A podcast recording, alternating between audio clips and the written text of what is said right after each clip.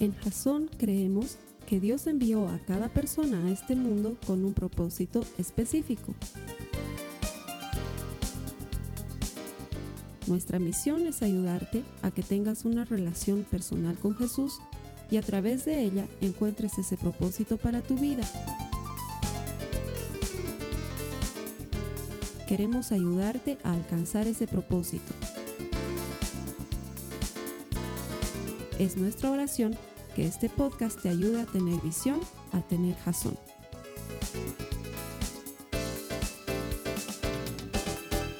Quiero darte la bienvenida, gracias, como todas las semanas, por conectarte a Jazón. Esto que ponemos en internet, nuestras prédicas y todos nuestros recursos, los ponemos gratuitamente para que los uses cuando quieras, no solo para tu beneficio personal, pero nos encantaría que los compartas con alguien más, para que nos ayudes a que otras personas encuentren el maravilloso amor de Jesucristo. ¿Por qué? Porque todo el que encuentra a Dios encuentra vida.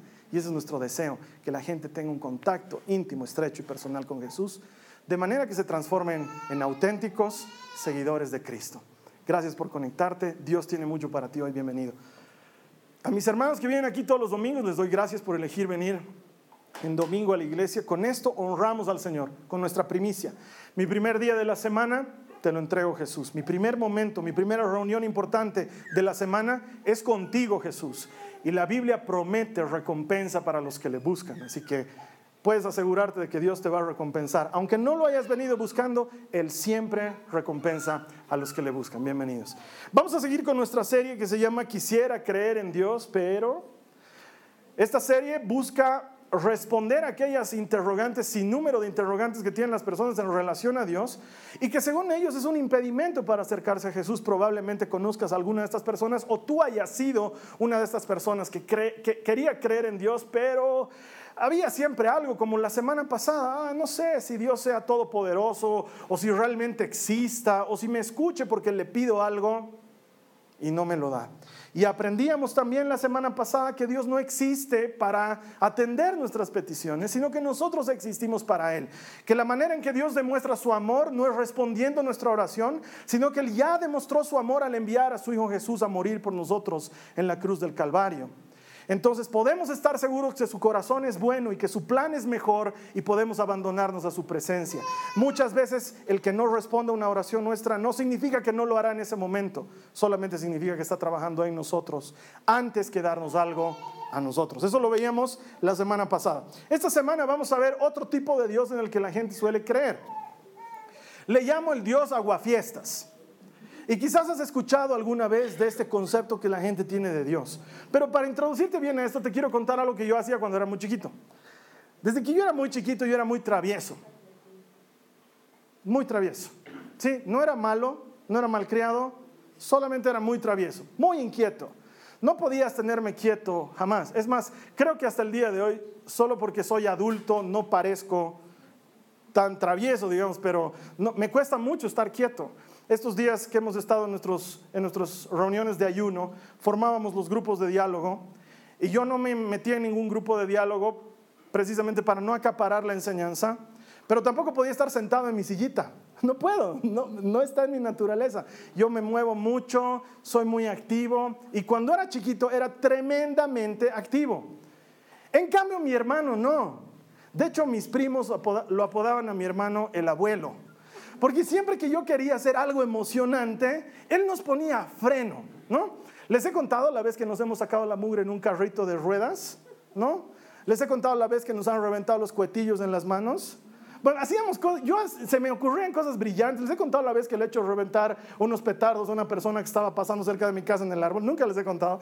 Hacía travesuras, sí. O se me ocurría que podíamos jugar a los aviones y entonces cuando mi mamá salía a la calle, yo lo obligaba a mi hermano a que nos subamos al techo de mi casa, que era un tercer piso, y nos sentábamos en las cornisas, en las esquinas del, del tejado y cada uno era un avión, ¿no? Entonces yo le hablaba aquí, yo era Fox One y él era Fox Two, entonces nos hablábamos de esquina a esquina y el guardia que cuidaba la, la, cuadra le, le, avisó a mi mamá que hacíamos eso, ¿no? Y mi hermano siempre me rogaba, decía, no, por favor, nos podemos caer. Y yo le decía, no seas maricón, vamos. Y siempre, siempre hacía travesuras y mi hermano siempre me frenaba. Por eso los primos le decían a él el abuelo, porque él era el que nos ponía freno cada vez que se me ocurría alguna cosa grandiosa Él nos ponía freno. La última cosa grandiosa que se me ocurrió, ya, era, ya estaba bastante grandecito para esto, pero se me ocurrió llevar a mi hermano y a mis primos a un cementerio de noche. Entonces, mi hermano trató por todos los medios de evitar que vayamos al cementerio, pero no lo logró. Y todos renegaban contra él, decían, eres un abuelo, eres un aguafiestas, y en cambio yo era el, el éxito de temporada porque hacía cosas locas y Mucha gente tiene esa sensación de que Dios es igual, es un aguafiestas. ¿Por qué? Porque todos son reglas y todos son instrucciones y todos son no hagas, no digas, no te juntes con, no te portes de tal manera. Y quisiera creer en Dios, Carlos Alberto, pero es bien aguafiestas ese Dios. Y, y yo quiero disfrutar de la vida y quiero tomarme mis tragos y, quiero, soy joven. Es más, conozco muchos jóvenes que alguna vez me dijeron, cuando sea más mayor me voy a acercar a Cristo. Ahorita quiero reventarme y quiero fiesta y quiero chicas y tu Dios es muy no hagas, muy prohibiciones, muy mandamientos y muy ay, no me gusta ese tipo de cosas. Y estoy en la obligación de decirte que el Dios aguafiestas no existe. Es una cosa que los hombres le hemos adicionado a las cosas de Dios. A eso le llamamos en jerga cristiana legalismo. El legalismo es haberse ido por encima de lo que dice la ley de Dios y haberle añadido otras cositas más. Yo me acuerdo que cuando estábamos eh, eh, por comenzar Jason, una de las primeras conversaciones que tuve con alguien más es, ¿y tú vas a predicar? Claro, pero vas a ir de terno y corbata, ¿no ve? Mínimo, porque tú vas a ser el pastor. No, yo quiero ir de camisa nomás, quiero predicar así, con jean y con camisa. Pero hermano, es que no puede, eso no honra a Dios, además te peinarás hacia un ladito. Tienes que peinarte a la cachetada, ¿no? O sea, hacia un ladito y bien acomodado. No, yo quiero estar despeinado. Me gusta estar despeinado. Es más, si me has visto el anterior mes, he tratado de peinarme. De veras he tratado. Me he hecho crecer el pelo lo suficiente como para que alcance a peinarse a la cachetada. Y se me caía de un lado y se veía horrible en cámaras. Así que no, he ido donde el peluquero y le he dicho, picoteame, sácame todo lo que puedas y qué cosa que yo haga así y ya esté. Pero la gente le añade cosas. Quizás has conocido a algún hermano que te dice, mm, no, no tenemos que ver tal película, o no podemos juntarnos con tales o cuales personas, o no podemos hacer cuales y tales cosas, tales y cuales cosas, porque... ¿Y dónde dice? Pero nosotros le hemos añadido al cristianismo una serie de cosas que nos llevan a ser legalistas. Un esfuerzo del hombre por estar a la altura de Dios. No podemos estar a la altura de Dios. Y sin embargo intentamos. Jesús estaba en contra de todo esto. Mira lo que dice la palabra de Dios en Mateo 23, los versos 25 al 26. Si tienes las notas de la prédica y estás ahí, aparecen en su pantalla. Para los que están conectados, aparece debajo de mí. Dice Mateo 23, 25 al 26. ¿Qué aflicción les espera? Maestros de la ley religiosa y fariseos, hipócritas, pues se cuidan de limpiar la parte exterior de la taza y del plato, pero ustedes están sucios por dentro, llenos de avaricia y se permiten todo tipo de excesos. Fariseo ciego. Primero lava el interior de la taza y del plato y entonces el exterior también quedará limpio. El legalismo se enfoca en eso, en lo externo, antes que lo interno. Ninguno de nosotros, ninguno, por más pastor o ministro de alabanza que viva perpetuamente ministrando en la casa del Señor, puede decir, no peco. No puedes, no se puede. Todos pecamos. Es más, si tú dijeras no peco, ahí ya estarías pecando de mentiroso. Porque todos pecamos. Y Jesús está haciendo énfasis en lo interno y no en lo externo, no en que se te vea bien, no en que cumplas con las posturas, sino al contrario, que tu corazón esté limpio. Pero le añadimos cosa sobre cosa, poniendo carga sobre las personas. En Jasón queremos crear un ambiente al que puedas pertenecer incluso antes de que hayas creído en Jesús. Que te sientas parte de y que sintiéndote parte, luego tengas oportunidad de creer en Jesús porque el proceso debería ser a la inversa porque te creo y te conozco, te hago caso, no al revés. Pero cuando llenamos a la gente de cosas que hay que hacer y que tienes que cumplir y que esta es la manera de adorar y que aquí adoramos de esta manera y que si no adoras de esta manera o si no oras de esta manera o si no lees nuestra versión de Biblia estás fuera, estamos equivocando el camino y somos nosotros los que le estamos añadiendo esto. De hecho, ese era el problema de los fariseos. Excesos al guardar el sábado, excesos en la purificación, excesos en el relacionamiento de unos con otros. Los, los, fariseos no se juntaban con un gentil. Un gentil es una persona que no había nacido siendo israelita, era extranjera. No se juntaban con esa persona. Era, pero la cosa más grave, ir a comer a su casa. Y conozco hermanos que tienen esa mentalidad y quieren transmitirla, ¿no? No, no te sientes en la mesa junto con los escarnecedores. Sí, eso dice la Biblia, pero ¿quién es el escarnecedor? ¿Quién soy yo para decidir tú eres más escarnecedor que yo? Tú eres más malo que yo. Eso nos pone en una situación incorrecta y lo que hacemos es llenar de ampulosas leyes algo que Dios hizo simple. Ahora te voy a contar cómo comenzó. Después de los 70 años que los israelitas estuvieron cautivos en Babilonia, esa cautividad los había transformado. Habían aprendido a hablar otro idioma, habían aprendido otras costumbres, su vestimenta era diferente y hasta su alimentación era diferente. Y cuando fueron hechos libres y decidieron volver a Jerusalén y reconstruir las murallas y el templo, se encontraron con que la gente no solamente era diferente en cultura, en comida, en lenguaje, en vestimenta, sino que además habían olvidado la ley de Dios y no la practicaban. Entonces Esdras, Nehemías y muchos de esa época decidieron que era necesario cuidar la ley. Había una buena intención. Y en torno a la ley crearon otra ley que servía para cuidar la ley. Esa ley se llama Mishnah. La ley original se llama Torah. Son los cinco primeros libros de la Biblia. Génesis, Éxodo, Levítico, Números y Deuteronomio. Crearon el Mishnah para cubrir esta ley, para hacerla de, de cerco, digamos, y proteger la ley. Solo para ponerte un ejemplo, el Señor habla sobre el sábado en los diez mandamientos cuando dice, honrarás el día de reposo. ¿Sí? Así como el Señor tu Dios descansó, tú descansarás de todos tus quehaceres. Con este Mishnah, solo para esta ley le añadieron 65 leyes adicionales para el sábado. Es un poco parecido a cómo son las leyes aquí en Bolivia, ¿no? Sacan la ley y luego hay que sacar la, ¿cómo se llama? Eh, la reglamentación de la ley, ¿no es cierto? La ley no, no, sirve de mucho hasta que no está reglamentada. Algo así es el Mishnah. Es un libro de 800 páginas que tiene más de 600 tipos de leyes diferentes sobre la ley. Todo eso lo habían añadido ellos, como suele suceder con muchos de nosotros. Y entonces le entregamos a la gente que quiere creer en Jesús una versión complicada de Jesús. Porque vienen a la iglesia y se encuentran con que si no haces las cosas como tú las haces, ellos están relacionándose incorrectamente con Dios y no debería ser de esa manera. Jesús dice al respecto en Mateo 23, los versos 3 y 4, por lo tanto, practiquen y obedezcan lo que les digan los fariseos, pero no sigan su ejemplo, pues ellos no hacen lo que enseñan. Aplastan a la gente bajo el peso de exigencias religiosas insoportables y jamás mueven un dedo para aligerar la carga. De hecho, Jesús cuando se pelea duramente con ellos, utiliza palabras fuertes, las mismas que utilizó en cierto punto en el Sermón del Monte cuando dice, si tú ves que tu hermano tiene una pelusa en su ojo, no te metas a sacarle la pelusa hipócrita cuando tú tienes un peñasco en el tuyo. Era una exageración.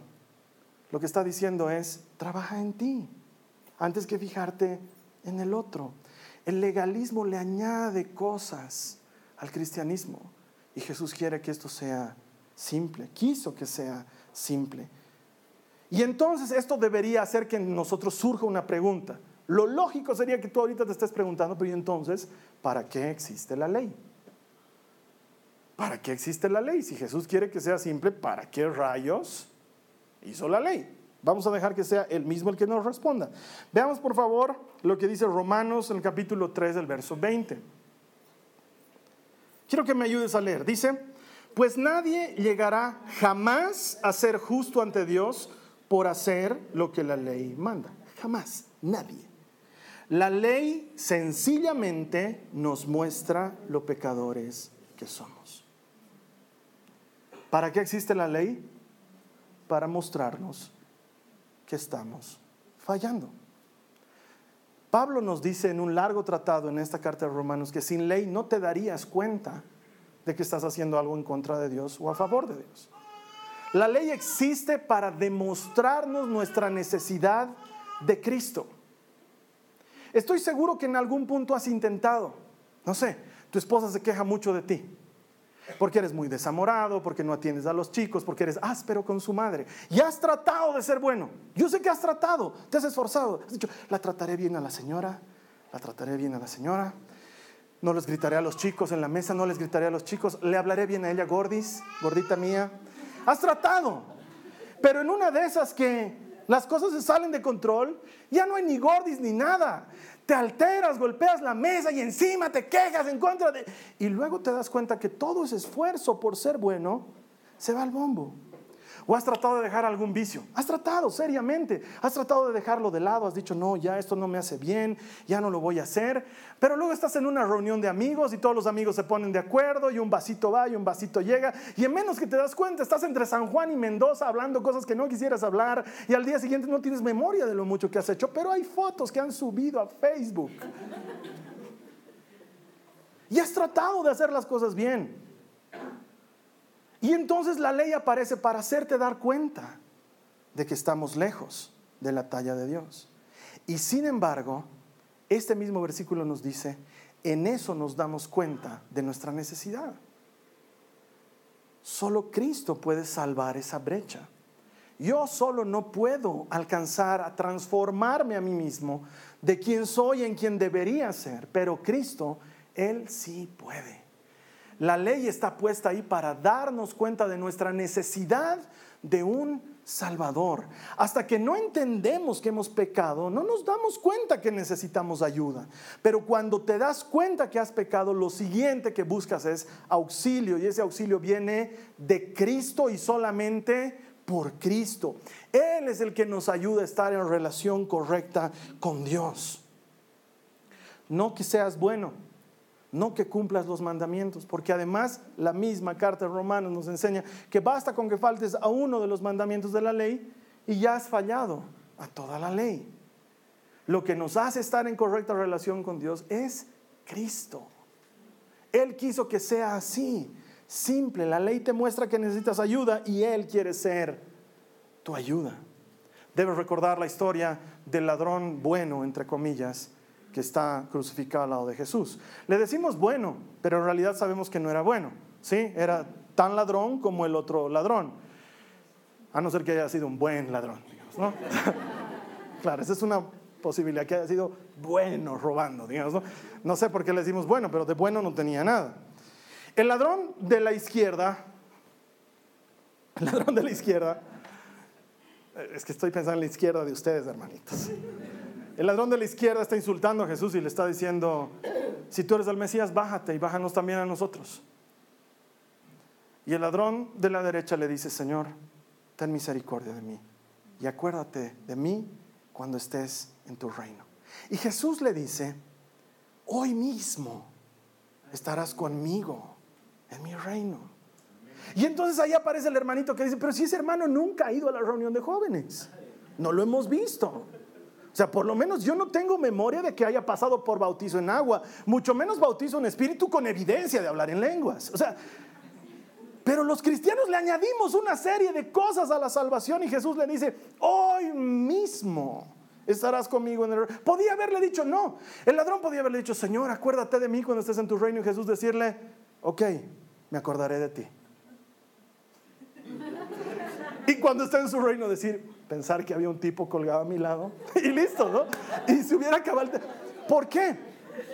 ¿Cómo este ladrón alcanza gracia delante de Dios? Por medio de Jesucristo. Él es el que nos pone en relación correcta con Dios, no lo que nosotros hacemos. Ahora, me gustaría añadirle algo a esto. Estoy seguro que si ese ladrón no hubiera muerto en la cruz y por alguna razón él hubiera bajado, Estoy seguro que después de ese encuentro con Jesús, él hubiera dedicado su vida a Cristo en gratitud al regalo que estaba recibiendo. No funciona como nosotros imaginamos, funciona a la inversa. Es te creo, te acepto, te amo y entonces cumplo. No es cumplo, cumplo, cumplo, cumplo para agradarte, porque no nos alcanza. Estamos muy lejos de Dios. La ley está puesta ahí solamente para que nos demos cuenta que no podemos, que necesitamos ayuda. El legalismo complica y está enfocado en ti, lo que haces. El cristianismo simplifica y está enfocado en Cristo, lo que Jesús ya hizo en la cruz del Calvario. El legalismo está eh, enfocado en ti, en cómo te desempeñas, en cómo te portas. El cristianismo está centrado en Cristo, en cómo actúa Él en nosotros, en su poder transformador. Mientras que el legalismo busca que seamos buenos por nuestro esfuerzo, el cristianismo asume que no somos buenos, pero que podemos llegar a ser buenos con Cristo. Esa es la gran diferencia. Entonces no es que Dios quiere aguarte la fiesta, es que no hemos comprendido cómo funciona esto. Mira lo que dice Romanos 3 en el verso 22, dice, Dios nos hace justos a sus ojos cuando ponemos nuestra fe en quién? En Jesucristo. Y esa es la parte más linda. Esto me tienes que ayudar a leer. Dice, y eso es verdad para todo el que cree, sea quien fuere. La puerta está abierta. Eso es lo que está diciendo Jesús. Lo que nosotros hacemos es cerrar puertas. Ay, me reuniría a orar contigo, hermanito, pero tú eres católico. ¿Y qué tiene de malo? No, no, no, es que yo no me junto con los hermanos que no han sido bautizados en agua. ¿Y dónde dice eso? Y nos complicamos la vida y le complicamos la vida a alguien más. Cuando en realidad Jesús dice esto es válido para todo el que cree, sea quien fuere, sea quien fuere. Ahora les tengo noticias. En el otro lado de la medalla también es igual. Los cristianos andamos complicando, nos andamos complicando unos a otros, como si fueran dos aceras distintas cuando en realidad deberíamos estar trabajando por un mundo que con desesperación necesita creer en Cristo. Debes acordarte esta historia. Hay una mujer sorprendida en adulterio, dice Juan. ¿Cómo la sorprenden en adulterio? No tengo idea. ¿Cómo haces para sorprender a una mujer en adulterio? A no ser que sea el marido que la sorprendió a su esposa, es bien difícil. Existen unas cuantas posibilidades. Que le hayan tendido una trampa, o que todos hayan estado disfrutando el espectáculo, no sé. Pero ¿cómo es que haces para encontrar una mujer en adulterio? Entonces la sacan a la mujer seguramente semidesnuda, la llevan a los pies de Cristo. La ley de Moisés decía que si una mujer era sorprendida en adulterio tenía que ser apedreada. Entonces se presentan los maestros de la ley delante de Jesús y lo ponen a prueba y le dicen, maestro, tú eres maestro en Israel, enséñanos. La ley de Moisés dice que hay que apedrear a esta mujer que fue sorprendida en pleno adulterio. Pero ¿qué dices tú? Dice que Jesús estaba escribiendo en la arena, no sabemos qué estaba escribiendo, pero estaba escribiendo. Hay algunos muy espirituales que dicen que estaba escribiendo los pecados de todos. Tal vez estaba jugando sudoku, no tenemos idea. Pero es la verdad. Es la verdad, no sabemos qué estaba haciendo en la arena, pero estaba escribiendo en la arena. ¿Sí? Se pone de pie, los mira y les dice, ok, vamos a apedrearla, pero lo hagamos de la siguiente manera. Comenzaremos con el que no tenga pecado. El que no haya pecado nunca, el que esté libre de toda mancha, de toda culpa, ese que sea el primero que le lance la pedrada y de ahí todos nos vamos sumando y la apedreamos bien apedradita. Entonces la Biblia cuenta que comenzando por los más viejos y terminando los más jóvenes, todos fueron dejando sus piedritas ahí. Y Jesús siguió escribiendo en la arena. Ha debido estar muy interesante lo que estaba haciendo en la arena. Es verdad.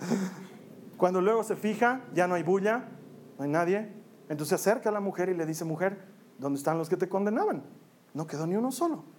La mujer seguramente asustada, diciendo, este me va a apedrear. Se levanta y le dice, Señor, no quedó ninguno. Y Jesús le dice, yo tampoco te condeno. Entonces allá aparece un hermano y le dice, pero esta hermana nunca va los domingos a la iglesia. O por lo menos no la hemos visto. Y otro dice, no, creo que la he visto, pero es de, las que no levantan las manos durante la oración. Jesús le dice, yo tampoco te condeno. Vete y no vuelvas a pecar. Eso sí, Jesús no transgrede con el pecado, no dice, bueno, ya, anda y ¿en qué te han interrumpido? Seguí, mi hija. No, no, sino. No, vete, ya no lo hagas, ya no vivas ese tipo de vida. Pero te perdono, yo no te condeno.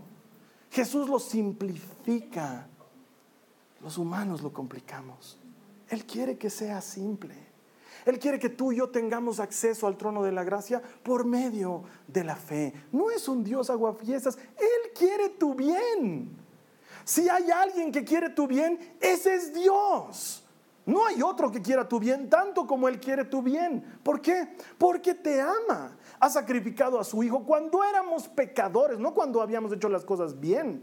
Cuando éramos pecadores, aún así mandó a su Hijo a sacrificarse por nosotros. Mira lo que dice el Salmo 119, los versos 97 al 98. ¿Cuánto amo tu ley? Todo el día es ella mi meditación. Tus mandamientos me hacen más sabio que mis enemigos porque son míos para siempre. Así como un buen padre busca el bien de su hijo, aunque esto a veces involucre disciplina, así Dios está buscando tu bien. Claro que sí. ¿Quién puede ser tan loco de escribir ese salmo? ¿Cuánto amo tu ley? Le dice. ¿En serio? ¿Qué has fumado? Es como, alguien, es como que alguien se para aquí delante y diga, ¿saben qué, hermanos? Les va a sorprender lo que les voy a decir, pero el código penal es una maravilla. ¿No? ¿En serio? Este tipo se para, escribe el salmo y dice, ¿cuánto amo tu ley? ¿Por qué? Porque me hace ser mejor. Quieres mi bien no mi mal. No estás persiguiendo mi frustración, estás persiguiendo mi éxito. Estás interesado en que me vaya bien y por eso me muestras el camino por el que hay que seguir. Solo cuando te haces mayor, cuando te vuelves responsable y cuando te vuelves padre o cuando te vuelves maduro y no tienes hijos, te das cuenta de que ah, muchas de las cosas que te decían cuando eras chango y te obligaban a, mantenerte en línea y odiabas de tus papás, no habían sido locas, habían sido por tu bien, habían sido por algo bueno. No había sido de loca tu mamá que te decía, no, no te juntes con esos amigos. No había sido de loca. Después de tres puñaladas que ya te han metido en tu vida, tú dices, ¿cuánta razón tenía mi mamá? De la misma manera, Dios pone su ley por nuestro bien. Pero si quieres comenzar a obedecerla antes de amarlo, tienes un problema. No vas a poder. Los fariseos se acercan a Jesús, una vez más, y le dicen, Señor, uno de los maestros de la ley, uno de estos expertos en la Mishnah y la Torah y el Tanaj y todas las cosas de la época, experto, ¿sí? Se acerca y le dice, Señor, tú eres maestro, tú eres rabí en Israel, enséñanos, ¿cuál es el mandamiento más importante? Y Jesús no le toma mucho tiempo, no dice, pucha, me has pescado en esa, ¿no? Porque hay tantos mandamientos, más la Mishnah que ahí sí se han puesto duros. Mm. Y claro, todos tienen valor, ¿no? Todos tienen valor. No, Jesús responde de inmediato. ¿Cuál es el mandamiento más importante? Jesús dice, amarás al Señor tu Dios con todo tu corazón, con toda tu alma, con toda tu mente, con todas tus fuerzas. Y hay uno similar, dice Jesús. Amarás a tu prójimo como a ti mismo. Si te das cuenta, la respuesta de Jesús comienza por el amor. ¿Qué es lo más importante? Jesús dice, amar es lo más importante. A Dios y al prójimo, amar. Y cuando amas, el resto de la ley entra. Entra por sumisión.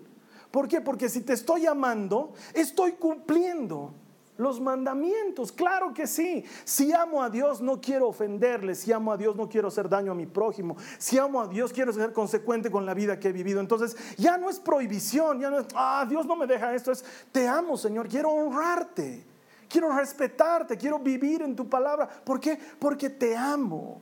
Yo amo a mi esposa y a mis hijas. Y lo que hago por ellas, siempre lo hago por amor.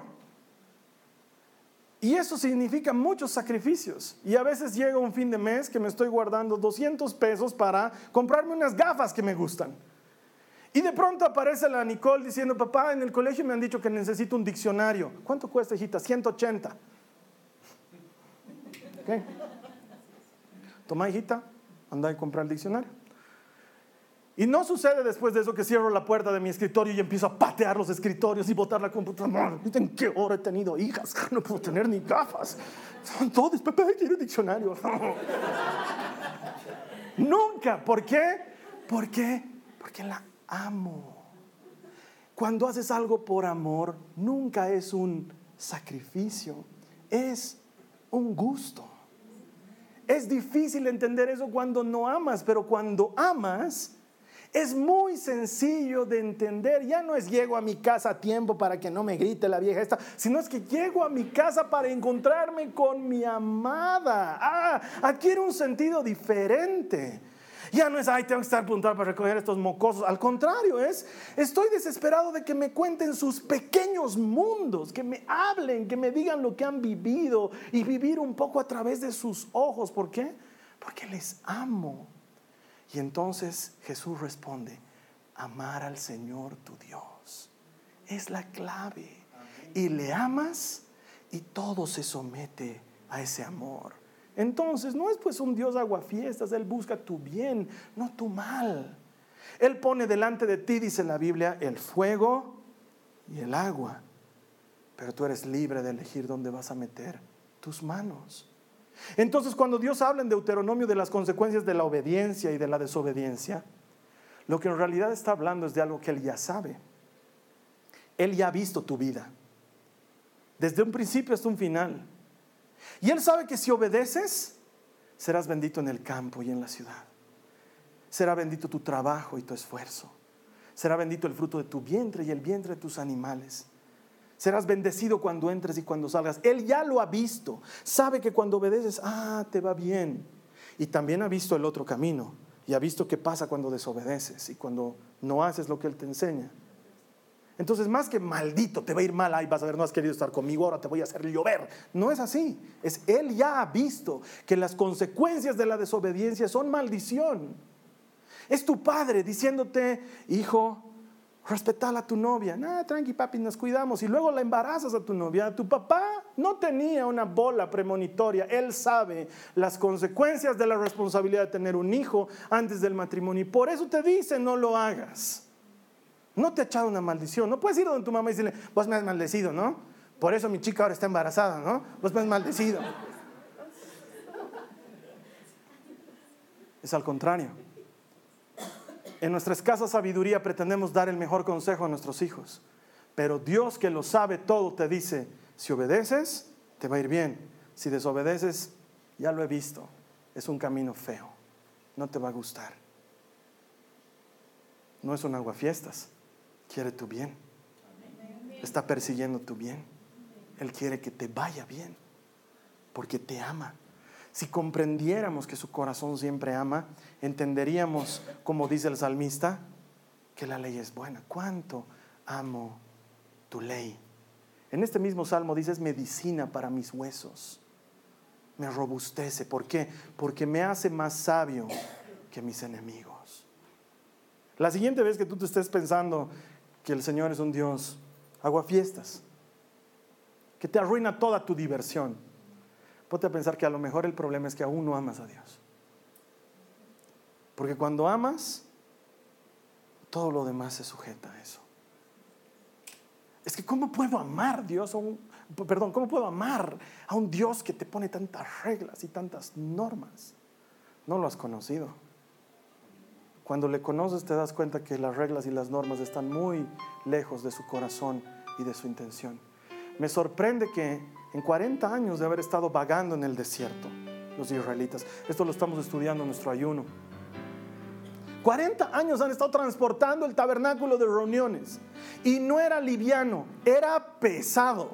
Ayer nomás Oscar nos compartía, el velo parecía una pared, no era una telita. Parecía una pared de pesada. Y tenían las basas y las columnas y los capiteles y las cajas. Y el arca y los altares, el altar de sacrificios era grande y de cobre. Y el otro era más chiquitito. E, era una locura. Y lo tenían que desarmar y tenían que moverse y lo tenían que volver a armar. Y en 40 años nadie dijo, no podemos, Señor, es muy difícil ayudarnos. No dijeron, vamos a poder. Vamos a hacerlo. Y vamos a ponerle unas cuantas leyes más para que no fallemos en el proceso. Cuando lo que Dios está esperando de nosotros es que le digamos, te necesito, quiero que me ayudes. Y entonces vas a comprender que no es ningún aguafiestas, que le está persiguiendo tu bien. Vamos a cerrar nuestros ojos y vamos a orar.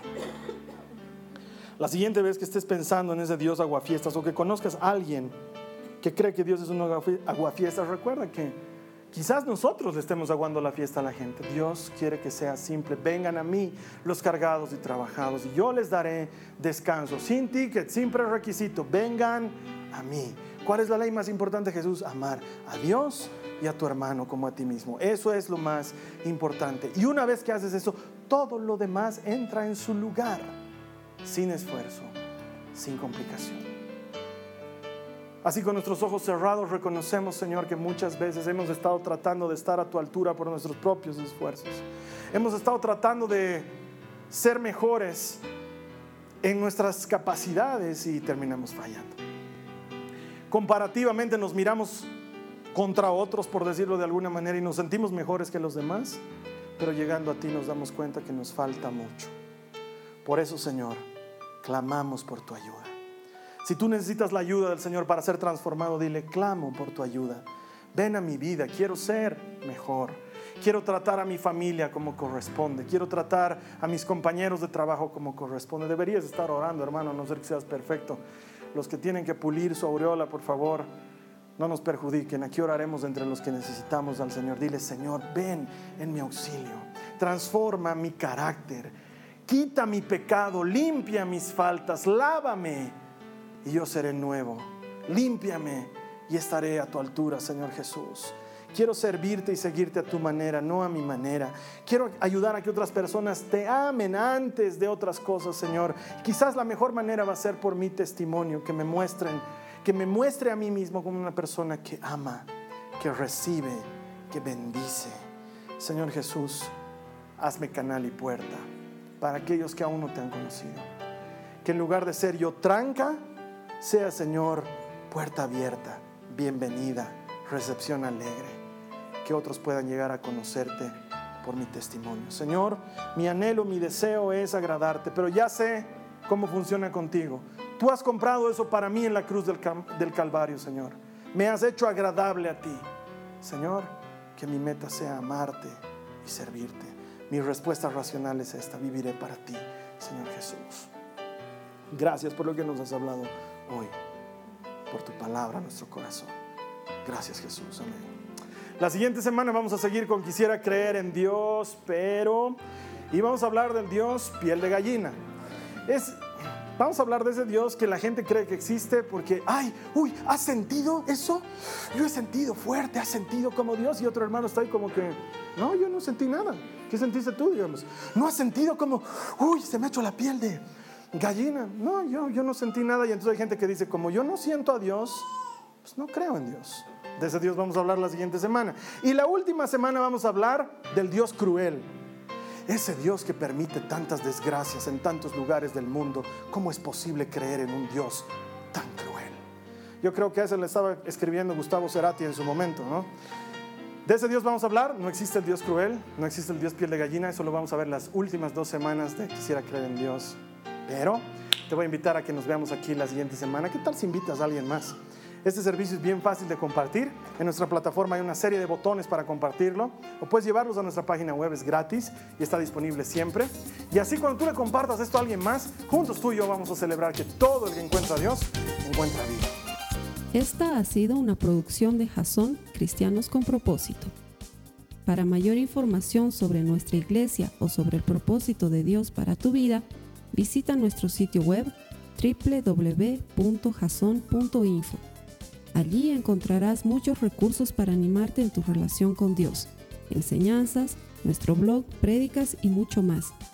Te lo deletreamos www.ja on.info. También puedes visitarnos en nuestro sitio en Facebook www.facebook.com barra Que Dios te bendiga abundantemente. Muchas gracias.